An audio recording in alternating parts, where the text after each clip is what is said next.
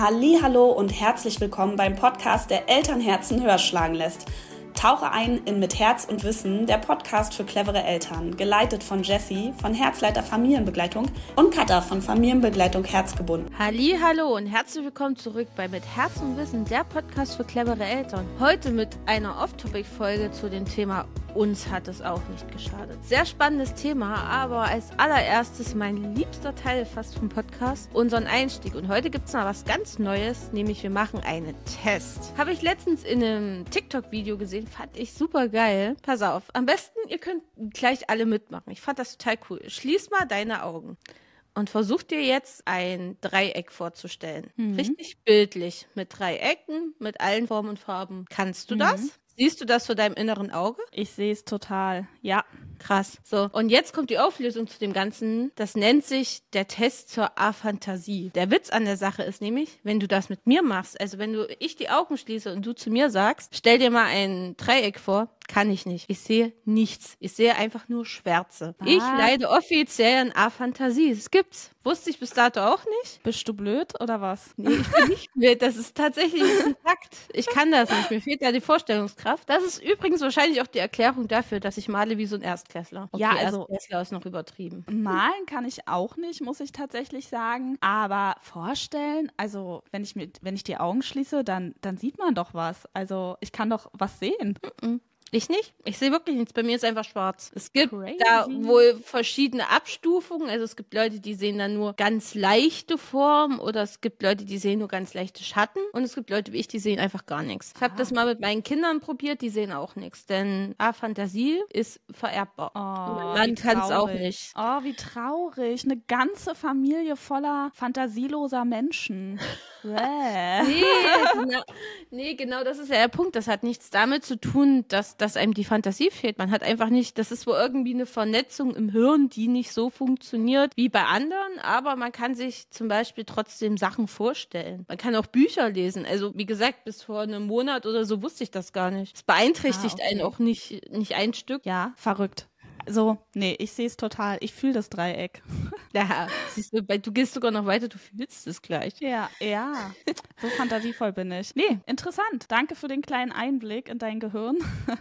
Äh, heute haben wir ja eine ganz spannende Folge vorbereitet und zwar die Folge Uns hat's ja auch nicht geschadet. Es ist eine kleine Off-Topic-Folge, die wir aus gegebenem Anlass auf jeden Fall aufnehmen mussten jetzt. Oh ja, oh ja, aus gegebenen Anlass. Aus gegebenen Anlass ist, ich würde jetzt gerade gerne sagen, Klein Jessie hat sich wieder mit Leuten angelegt, ist aber diesmal gar nicht der Fall, sondern ich muss jetzt fast ein bisschen sagen, du bist hier echt ein Opfer. Weil ja. im Endeffekt verbreitest du Fakten und wirst halt massiv dafür gehatet gerade. Ja, so ist es. Und ich habe damit auch ehrlich gesagt nicht gerechnet. Dieses Video zum Beispiel über die Wasservergiftung war so ein Video, das habe ich halt mal schnell hingeballert. So, ich dachte mir, ach scheiße, was machst du denn jetzt für ein Video? Komm, Wasservergiftung. Und ich hätte auch nicht gedacht, dass es so viele Menschen einfach interessiert. Ich dachte wirklich, das wird eher so ein Video, was sich keiner anguckt. Und dass da jetzt wirklich so eine Riesendiskussion drunter ausbricht, damit hätte ich echt nicht gerechnet. Allah, es hat uns auch nicht geschadet. Wir haben auch alle Wasser bekommen ja, Wasservergiftung ist eine Einbildung quasi. Ich habe mir das ausgedacht, fand ich auch einer der besten Sachen, wobei auch schon seit Jahren immer wieder davor gewarnt wird und auch Leute wie zum Beispiel Kidsdoc das jeden Sommer aufs Neue teilen. Bitte gebt euren Babys kein Wasser, wenn sie noch nicht die Beikostreife erreicht haben. Und das ist jetzt mittlerweile, dachte ich, eigentlich bekannt. Deswegen dachte ich so, boah, Video über Wasservergiftung schon tausendmal gesehen. Aber nee, ich bin da in wirklich eine ganz komische Bubble reingeraten, nämlich in die Bubble von Leuten, die irgendwie die Generation Ü50 ist und dann halt der Meinung war, hat uns früher auch nicht geschadet. Und deswegen wollen wir heute einfach mal drüber sprechen,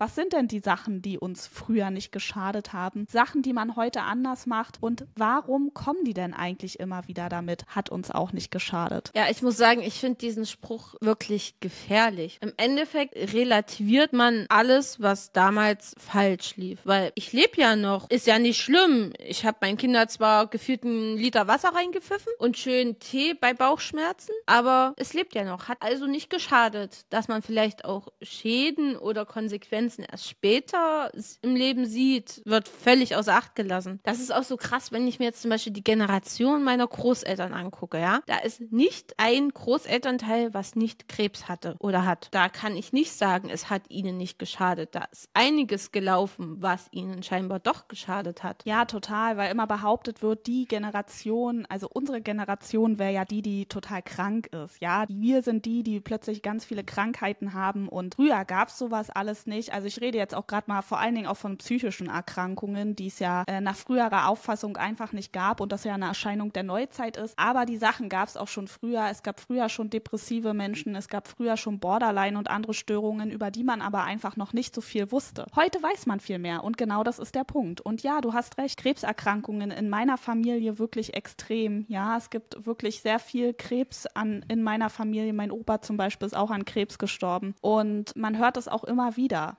ja, wie viele Leute Krebs haben. Und das ist ja nicht so, dass es äh, was ganz Neues ist, sondern ich würde auch sagen, dass man wirklich viele ältere Leute kennt, die auch an Krebs erkrankt sind. Ich frage mich halt immer, was man da versucht damit zu bezwecken. Versucht man sich quasi selber von den Schuldgefühlen reinzuwaschen oder selber die Schuld von sich zu schieben? Oder was ist das? Ich glaube, dass die Generation noch weniger gelernt hat, einfach Fehler einzugestehen. Das ist ein riesengroßes Problem einer ganzen Generation, einer ganzen Generation sich zu entschuldigen, Fehler einzugestehen. Ja, und ich will nicht sagen, dass es die Leute nicht sicherlich auch in unserer Generation gibt, aber ich glaube, es findet tatsächlich ein Umdenken statt. Und das ist ganz, ganz wichtig, was da passiert. Wir wollen nämlich dieses Generationentrauma einfach überwinden. Und das Problem ist halt dieses, da kommt jemand jetzt daher, so wie ich zum Beispiel, und sagt, du sollst deinem Baby keinen Fencheltee geben. Kommt jemand daher und sagt, neue Studie sagt, Estragol ist krebserregend und ähm, ähm, dann ist da eine Mama, die vielleicht ihrem Baby Fencheltee gegeben hat, die jetzt unheimlich verletzt ist, weil sie hat es getan. Sie fühlt sich jetzt hingestellt als schlechte Mutter und ich wurde ja sogar beim BFB-Institut angezeigt. Also die haben ja, eine Mutter hat sogar eine Mail ans BFB-Institut geschrieben, was ich für ein schrecklicher Mensch bin. Ich würde Mütter schlecht reden, ich würde sie beleidigen, weil sie ihrem Kind eine Flasche mit Tee gegeben hat. Keine Ahnung. Ich gebe doch einfach nur Informationen weiter, Mensch. Ja, was du daraus gemacht hast, sag dir einfach, ja, jetzt ist es passiert, ich kann es nicht ändern. Und das ist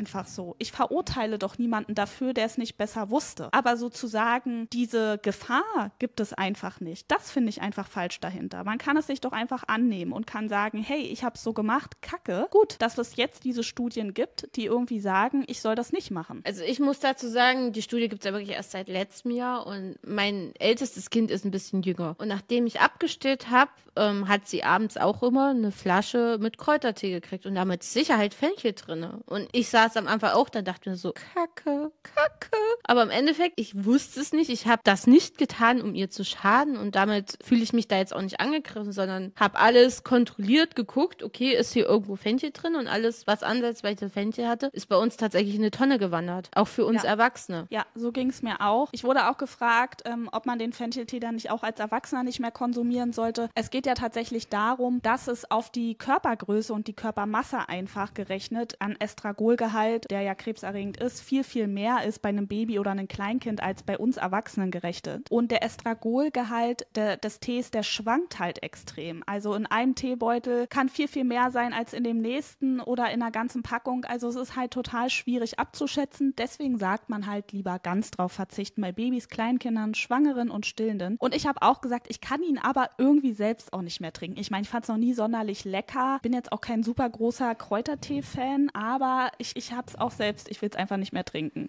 nee, ich habe mir in der Schwangerschaft mit meinem Kleinkind die Seele aus dem Leib gekotzt. Sorry, dass ich das jetzt so sage. Tut mir leid an jeden, der jetzt ein komisches Bild im Kopf hat. Und ja, auch da habe ich Fencheltee getrunken, weil es mir einfach in dem Moment geholfen hat. Jetzt im Endeffekt bereue ich es natürlich auch, aber ich wusste es einfach nicht. Also bringt es mir jetzt auch nicht zu sagen, ey, blöde Jessie, wieso hast du diese Studie ausgegraben? Weil im Endeffekt, ich habe es ja auch nur über dich erfahren, sondern ich kann jetzt nur sagen, ey, Kacke, weg mit dem Zeug und hoffen, Ja. dass halt keine Konsequenzen auftreten. Und es ist ja auch nicht so, ich finde es auch immer sehr komisch, dass wenn ich sage, eine Sache, Estragol zum Beispiel, ist krebserregend, dass dann so das hingestellt wird, als hätte ich gesagt, jeder, der Fencheltee getrunken hat, stirbt an Krebs. So, das ist halt das, was dann viele da hineininterpretieren hinter diesem, ich lebe doch auch noch, mein Bruder lebt auch noch. Ich habe ja auch nicht gesagt, dass jeder stirbt. Und es geht hier ja auch um Langzeitfolgen. Das ist ja auch das, was immer nicht so gesehen wird. Es geht ja nicht darum, dass ich eine Tasse Fencheltee trinke, dann entsteht eine Krebszelle in meinem Körper und zack habe ich Krebs, ja. So, manche haben das irgendwie so aufgefasst, keine Ahnung, sondern es ist krebserregend. Das heißt, es kann Krebs fördern und das kann auch auf lange Sicht sein, ja. Und deswegen muss man da auch immer sehen, es gibt bei bestimmten Sachen einfach auch Langzeitkonsequenzen. Und gerade sowas wie Darmprobleme durch zu frühe Beikosteinführung, ey, ganz typisches Problem einer ganzen Generation und das ist ja eher die Generation von mir und dir, vielleicht von dir noch ein bisschen mehr. ja, genau. Also es ist einfach so, dass es da wirklich viele Leute gibt mit chronischen Darmerkrankungen und woher kommt das? Ja, ich meine, dann sage auch mal, gib doch Beweise dafür, gib doch Beweise. Und ich denke mir mal so, Alter, was soll ich machen? Soll ich eine ganze Studie anfertigen? Weißt du, wie viele Jahre das dauert? Ich kann keine Beweise dafür bringen. Niemand kann dafür Beweise bringen. Und weißt du auch warum? Weil das von so vielen Faktoren abhängt. Was muss man in einer Studie machen? Schauen wir es uns doch mal kurz an. Ich nehme eine Gruppe von Menschen, von Babys, ja, sagen wir mal. Die ist verschiedene Herkünfte, verschiedene Kulturen, also eine bunte Mischung einfach. Das muss ja auch eine aussagekräftige Menge sein, sagen wir 500 Baby. Die müsste ich jetzt also, die eine Hälfte, der müsste ich zu früh Beikost geben, der anderen müsste ich ganz normal Beikost geben. Und dann müsste ich die über Jahrzehnte begleiten, um die Auswirkungen zu erforschen. Wer soll das machen und warum? Das ist einfach nicht möglich. Aber es ist natürlich klar, dass wenn der Darm zu früh Beikost bekommt, das sehr lange Auswirkungen hat. Und wir reden hier auch von Sachen wie Brei in die Flasche und ähnliche. Eine ganze Generation ist mit Schmelzflocken in der Flasche aufgewachsen, die heute kein Sättigungsgefühl mehr hat. Ist einfach so. Du nicht, ich weiß. Du Nein, hattest eine tolle nicht. Mama. Oh ja, oh ja, kann ich immer wieder betonen, ich hatte eine super Mama. Grüß Nein, sie doch mal. Sag doch mal, hey Mama, danke dafür. Das weiß ich, das sage ich eh jeden Tag. Aber das ist genau der Punkt. Studien, das ist nicht nur, mein umsetzbar wäre es schon, außer dass es halt extrem lange dauert. Es ist halt auch einfach massiv unethisch. Du kannst nicht Menschen als Versuchskaninchen nehmen. Hey, pass auf, ich nehme dich, du bist jetzt mein Versuchskaninchen, dein Leben versau ich bewusst, hast Pech gehabt. Das, das funktioniert nicht. Von daher ist diese Forderung nach irgendwelchen Studien einfach Blödsinn. Und da kommt ja auch immer dieses Argument, ja, das sind ja nur Tierstudien. Tierstudien lassen sich ja nicht auf den Menschen übertragen. Ja, na, wie willst du, wie, wie, hä, wie willst du es denn sonst machen? Wie Ja. willst du sonst Studien machen? Es ist einfach unethisch, Menschen als Versuchskaninchen zu nehmen. Und es gibt Ja. ganz viele Tiere, die uns einfach so, so ähnlich sind, dass du das zwar natürlich nicht eins zu eins, aber in einem gewissen Maße auf den Menschen transportieren kannst. Und dann natürlich werden diese Forscher, das sind ja meistens relativ intelligente Menschen, das schon so anpassen, dass es für den Menschen passt, wenn sie solche offiziellen Empfehlungen raushauen. Da hast du auf jeden Fall völlig recht. Und wir brauchen hier nicht drüber reden, dass Tierversuche auch nicht toll sind. Leider ist es aber so, dass Tierversuche uns in der Wissenschaft extrem weitergebracht haben. Und wir können das einfach nur manchmal an Tieren testen. Und wie du sagst, Tiere sind uns extrem ähnlich in manchen Sachen. Und deswegen wird das ja nun mal an Ratten zum Beispiel gemacht, weil Ratten von manchen gewissen Dingen einfach ähnliche äh, Sachen aufweisen wie wir Menschen. Und das war ja zum Beispiel auch der Punkt an der Fencheltee-Studie. Ja, das wurde ja an Ratten getestet mit einer extrem hohen Dosierung und so weiter. Und ja, darauf kann man aber Rückschlüsse auf den Menschen machen, denn wie gesagt, es schwankt extrem und Konzentration bei einem Baby ist ja auch noch mal was anderes. Und sprechen wir auch mal darüber, dass Tee ja als Heilmittel auch immer einer ganzen Generation gesehen wird. Also dieses Tee-Thema, da könnte ich mich tot diskutieren. Es regt mich maßlos auf, warum wegen jeder Scheiße Tee in einem Baby geschüttet werden sollte. Ja, auch dieses, egal was ist, gib mal Tee. Ja, Tee. Tee ist immer das Heilmittel.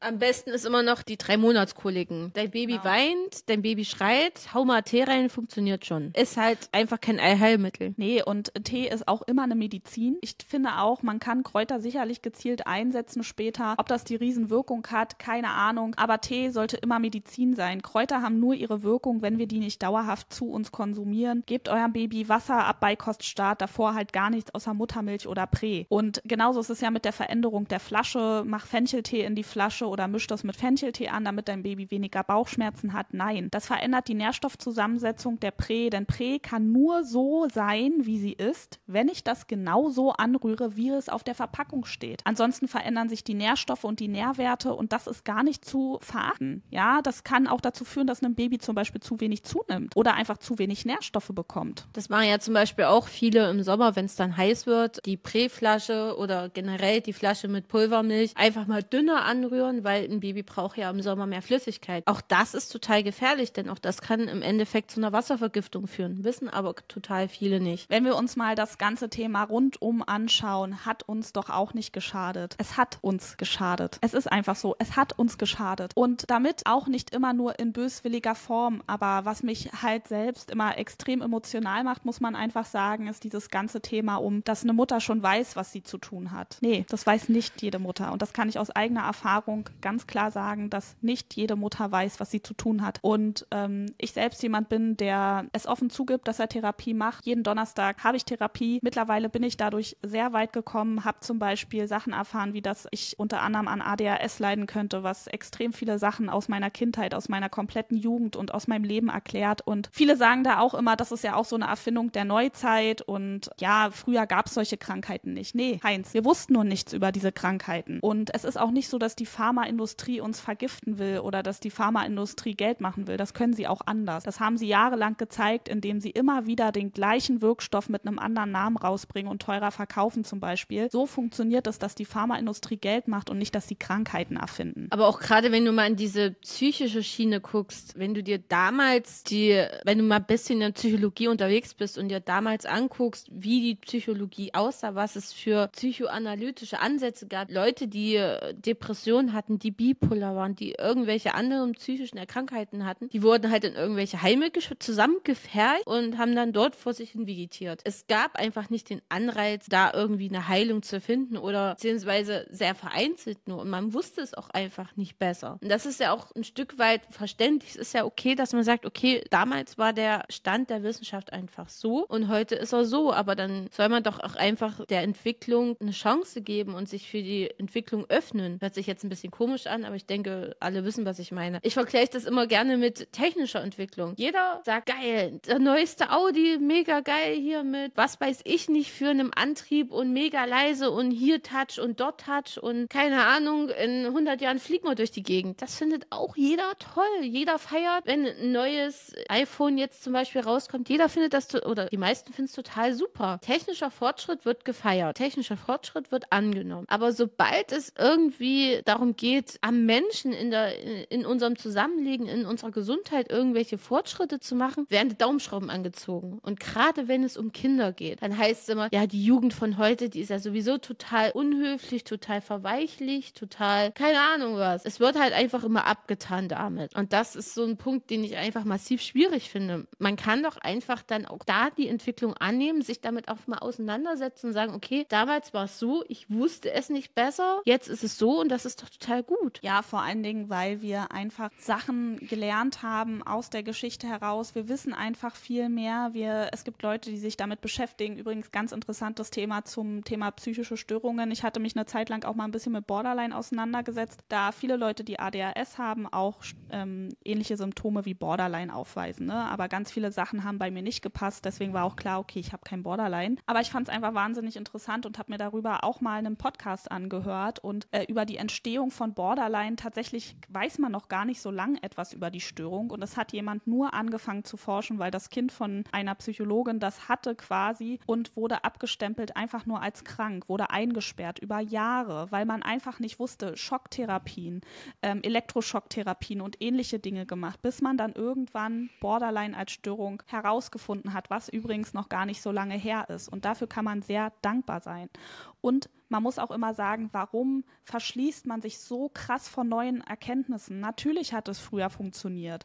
Ja, es hat früher vielleicht funktioniert, aber sei doch einfach froh drum, verdammte Scheiße nochmal, dass wir neue Sachen rausfinden, dass wir forschen, dass wir so weit sind. Das ist ein riesengroßer Schritt. Was wir heute alles wissen, rettet Leben. Ohne Ende. Genau. Und ich finde es auch immer schwierig zu sagen, uns hat es nicht geschadet. Weil wenn ich jetzt zum Beispiel meine Mutter angucke, die hatte ein gutes Elternhaus. Meine Großeltern waren tolle Eltern. Und trotzdem gab es Sachen, die damals gemacht wurden, die Auswirkungen auf sie haben, die ihr vielleicht nicht per se geschadet haben, aber die auf sie als Menschen einfach negative Auswirkungen haben. Also kann man nicht sagen, es hat nicht geschadet. Und genauso wird es vielleicht in 40 Jahren bei uns sein. Da werden wir sagen, oh Gott, Mist, das haben wir falsch gemacht, das haben wir falsch gemacht, das haben wir falsch gemacht. Und auch dann werden wir uns damit auseinandersetzen müssen und uns nicht hinstellen und sagen, ja, uns hat es auch nicht geschadet. Ja, und genau das hoffe ich auch, dass wir die Generation sein werden, die sich am Ende damit auseinandersetzen. Ähm, man muss ja auch sagen, ich wurde auch dafür ausgelacht, dass ich dann ein Video gemacht habe, dass man sich ja auch bei seinem Kind entschuldigen kann. Und da hat eine geschrieben, meine Kinder würden mich auslachen, wenn ich mich entschuldigen würde, weil ich ihnen Tee gegeben habe. Und da denke ich mir, ja, es ist doch schade. Ich meine, ich muss jetzt nicht auf den Knien kriechen oder so, aber man könnte doch darüber sprechen und meinte, hey, letztens habe ich so ein Video gesehen, da wurde gesagt, man soll Babys gar keinen Tee geben. Das habe ich früher gemacht. Ich habe da nach bestem Gewissen gehandelt. Das hat man sich früher so gesagt. Tut mir voll leid, dass ich das so gemacht habe. Und ähm, gut, wenn ihr das bei euren Kindern Kindern anders macht. So.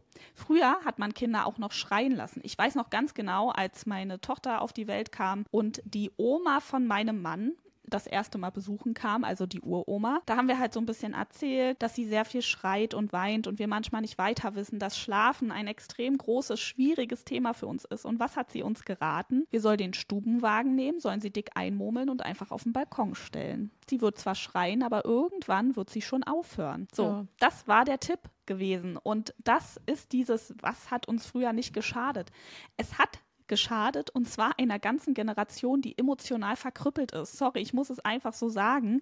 Und das meint natürlich nicht alle. Wenn ich immer sage eine Generation, dann fühlen sich halt alle angesprochen. Und nein, das ist natürlich nicht so. Es ist nicht jeder so. Aber rede mal mit den 40 bis 50-Jährigen. Die meisten von denen können doch nicht über ihre Gefühle reden, ja, oder sind irgendwie emotional meistens auch ganz häufig sehr, sehr schwierig, weil sie einfach immer gelernt haben, keine Gefühle zu zeigen, weil sie im Stich gelassen wurden, weil sie eben nicht getröstet wurden, weil ihre Gefühle nicht ernst genommen wurden, weil gesagt wurde, hör doch mal auf zu heulen, stell dich doch mal nicht so an. Die Männer, ein echter Mann weint nicht. Wie viele Männer sind unfähig dazu zu weinen oder ihre Gefühle zu zeigen, weil man einfach immer gesagt hat, Männer weinen nicht, Jungs weinen nicht. Hör auf zu weinen, das ist wie ein Mädchen. Da gibt es ja. genug. Ich habe tatsächlich auch einen zu Hause. Er wird ja. jetzt zwar, wenn er es hört, wird er mich dafür hassen, aber es ist bei ihm auch so. Und es hat mich tatsächlich Jahre an Arbeit gekostet, um da ein bisschen wieder was gut zu machen. Und das weiß er ganz genau. Also mein Mann ist auch ein Teil dieser Generation. Das heißt natürlich nicht, dass seine Eltern alles falsch gemacht haben oder total schreckliche Eltern waren. Das will ich überhaupt nicht sagen. Aber auch bei ihm wurde viel falsch gemacht. Und er hat nie gelernt, das wirklich aufzuarbeiten. Ja, und äh, das ist übrigens auch ein sehr interessantes Thema äh, zum Thema nochmal Psychologie und dass wir alle zum Psychologen rennen. Da auch Kommentar unter meinen Videos war, dass wir eine äh, Generation wären, die nicht stark genug ist und deswegen alle zum Psychologen rennen. Und ich finde tatsächlich, wir sind eine Generation, die sehr stark ist, weil wir es einfach zugeben, weil wir uns eingestehen, hey, ich habe ein Problem, bei dem ich einfach professionelle Hilfe brauche. Und hier nochmal an alle zu sagen, das ist kein keine Schande. Hast du das Gefühl, dass es dir übermäßig schlecht geht, dass du einfach über Tage, über Wochen traurig bist, dass es einfach, dass irgendwas nicht stimmt, dass du vielleicht auch einfach nur was aufarbeiten musst, was dich jetzt deine Kinder bei dir triggern. Und so war es ja tatsächlich bei mir. Ich habe vorher nicht gemerkt, dass irgendetwas nicht stimmt, bis meine eigenen Kinder auf der Welt waren und ich gemerkt habe, das ist ein extremer Triggerpunkt für mich. Mein Kind triggert mich extrem und habe gemerkt, scheiße, irgendwas stimmt einfach nicht. Und habe gesagt, ich, ich muss es für meine Kinder tun. Ich muss mich ändern. Ich muss irgendwas tun und habe es getan.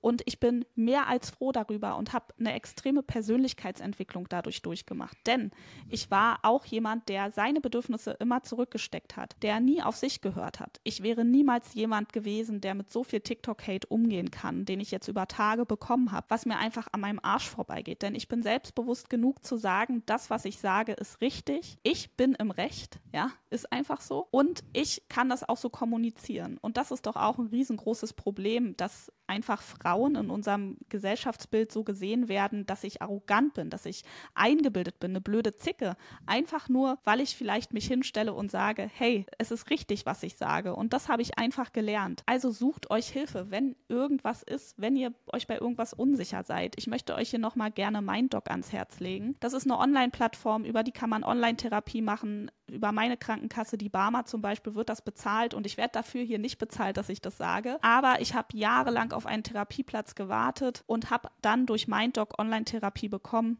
und das ist super. Ich frage mich auch immer, was daran das Problem ist, dass man sagt, ich bin hier an einem Punkt, ich komme nicht weiter. Warum das Schwäche sein soll, das erfordert in meinen Augen sogar total viel Kraft. Eben zu sagen, ich komme nicht weiter, ich kann, ich weiß nicht, wie ich mir selber helfen soll, ich brauche Hilfe von außen. Weil du musst dich auch, wenn du in Therapie gehst, musst du dich unglaublich verletzlich machen. Du musst dein Innerstes nach außen kehren. Und das ist auch kein Zeichen von Schwäche, sondern sich dem zu stellen, ist ein Zeichen von massiver Stärke. Ja, auf jeden Fall. Und wisst ihr, das ist ja alles extrem umfangreich. Wie du selbst auch weißt, Katharina, und sicherlich auch aus deinem Studium, Bindung ist etwas, was sehr vielfältig ist. Ja, wir können nicht sagen, durch eine bestimmte Sache hat es jetzt die Bindung zerstört. Aber es ist eine Anhäufung zum Beispiel von ganz vielen Sachen. Ne? Und es fängt ja zum Beispiel an bei diesem Schreien lassen bei einem Baby. Denn ein Baby zum Beispiel, das schreien gelassen wird, lernt nichts anderes, als dass seine Gefühle unwichtig sind. Ja, es wird nicht gehört hört, es gibt auf, es resigniert und wird einfach, es wird nicht gehört. Und das zieht sich ja weiter dieses Baby wird auch als Kleinkind nicht gehört werden. Das wird dann das klassische Kind sein, äh, wo man sagt, ey, hör auf, dich jetzt hier so aufzuführen, du gehst mir auf den Sack, du kannst dich nicht benehmen. So, und so geht es doch immer weiter und immer weiter. So geht es als Jugendlicher weiter, so geht es als Erwachsener weiter. Und so, zack, hat man das alles zerstört. Ja, das ganze Selbstbewusstsein eines Kindes und dann irgendwann auch eines Erwachsenen, was wieder zu anderen Problemen führt, wegen denen man dann halt am Ende auch vielleicht mal zum Psychologen gehen muss. Und deswegen dieser Spruch auch, ich gehe zum Psychologen, weil es jemand anders nicht getan hat. Und das ist einfach das Problem dahinter, dass sich dann daran nicht die Schuld gegeben wird. Ja, und es ist ja auch nicht so, dass ich sage, hey, du musst jetzt äh, hier irgendwie auf den Knien kriechen. Das habe ich ja eben schon gesagt. Das ist ja gar nicht der Sinn dahinter, sondern der Sinn ist, sich zu reflektieren. Einfach zu sagen, ey, es tut mir leid. Es tut mir wirklich leid. Und deswegen will ich auch sagen, dass man sich ja auch bei seinen Kindern entschuldigen soll. Ich hasse es auch, wenn diese Eltern immer so sagen, entschuldige dich jetzt, entschuldige dich jetzt dafür, was du getan hast. Ich habe das auf einem Spielplatz mal so krass erlebt. Ich weiß gar nicht, da war meine Tochter noch recht klein.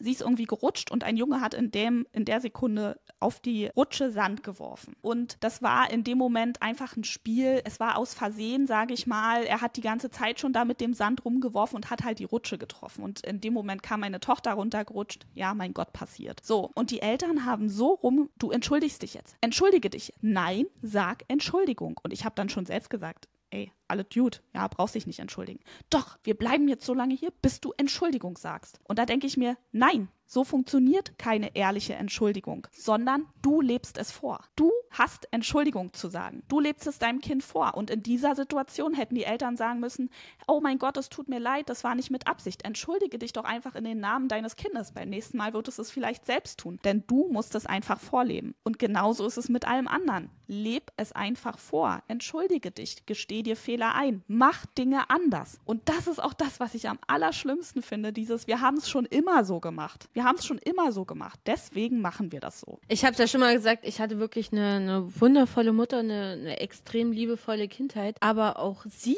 hat sich schon vor mich gestellt und hat sich für Dinge entschuldigt, dass sie nicht immer die Nerven behalten hat, dass sie mal laut geworden ist. Das ist auch passiert, natürlich. Und ja, dafür hat sich meine Mutter bei mir entschuldigt. Und ich zum Beispiel entschuldige mich bei meinen Kindern, glaube ich, fast jeden Tag. Einfach, weil sie lernen sollen, dass sie weder für mich noch für meine Gefühle noch für irgendwas verantwortlich verantwortlich sind. Ich habe einen schlechten Tag, ich habe schlechte Laune, ich bin habe ein dünnes Nervenkostüm. Also schnauze ich wegen Kleinigkeiten auch mal rum macht, glaube ich, fast jeder. Aber dann habe ich bitte den Hintern in der Hose und sage, hey Schatz, tut mir leid, ich bin gerade das Problem, ich habe gerade einen Kopf voll, ich habe viel zu tun, es tut mir leid, dass ich das jetzt so gesagt habe. Das ist nicht dein deine Schuld, das ist meine Schuld. Und wenn wir einfach zu diesem Schritt kommen würden, dass das Leute viel mehr hinkriegen, dann wäre uns vielen geholfen. Und gerade, dass das in dieser Generation nicht funktioniert, ist ja doch ein Zeichen dafür, dass Sachen passiert sind, die eben doch geschadet geschadet haben. Denn sonst wäre die Reflexion da. Sonst würde man sagen, hey ja, ist schon sinnvoll. Wenn ich jemanden auf der Straße anremple, sage ich auch, Entschuldigung, wollte ich nicht. Aber mich bei meinem Kind zu entschuldigen, mich auf dieses Niveau herabzulassen,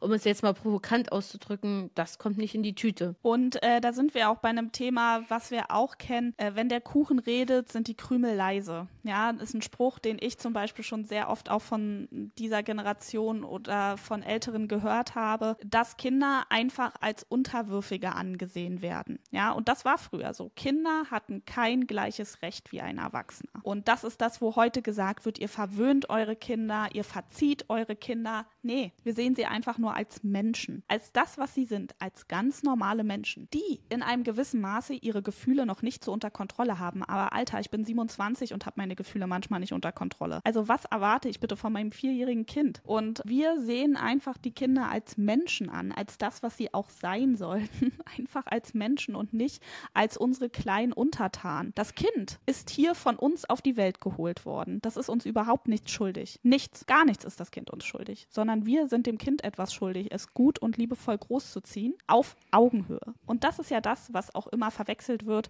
mit antiautoritärer Erziehung. Dass ich auf Augenhöhe erziehe, heißt nicht, dass ich antiautoritär erziehe. Denn es gibt Regeln und Grenzen, auch in der bedürfnisorientierten Erziehung.